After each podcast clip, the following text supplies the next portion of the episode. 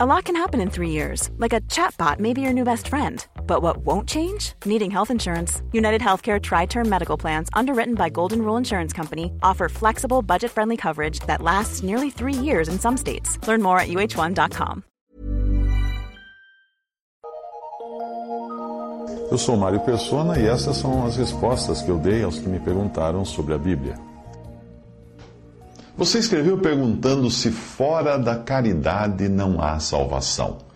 E pelo visto você citou uma frase que é constante na literatura espírita, em especial de Allan Kardec e Chico Xavier. E você quer saber se eu concordo com essa frase que diz que fora da caridade não há salvação.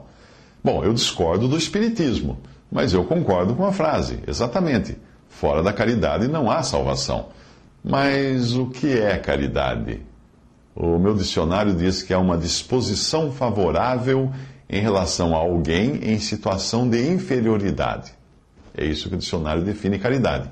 Assim, o, risco, o, o rico ajuda o pobre, o saudável ajuda o doente, o forte ajuda o fraco, o maior cuida do menor e etc. E tal. É assim que nós praticamos caridade. E vamos para um caso extremo em que um dá a vida pelo outro. Isso é caridade. Se nós subirmos na escala, quem é o maior, que mais pode, que mais faz, que mais cuida? Aquele que tem maior caridade, não é mesmo?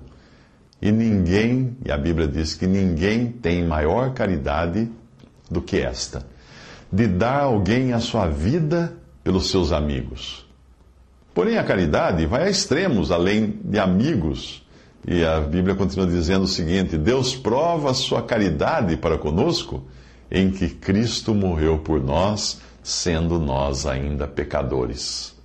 Mas que, que caridade é essa, afinal, que fora dela não há salvação? Porque você mesmo disse, fora da caridade não há salvação. Que caridade é essa, fora da qual não existe salvação? Simples. Vamos à Bíblia novamente. Nisto está a caridade não em que nós tenhamos amado a Deus, mas em que Ele nos amou a nós e enviou o seu Filho para propiciação pelos nossos pecados. 1 João 4,10. Fora dessa caridade, realmente não há salvação. Mas existem aqueles que relutam em ser o objeto dessa caridade, serem receptáculos desse amor desinteressado de Cristo. Somente alguém que se ache muita coisa, que não reconheça a sua própria nulidade, que não reconheça a sua ruína, a sua imperfeição, teria a audácia de dizer a Deus: A minha caridade é que me trará salvação.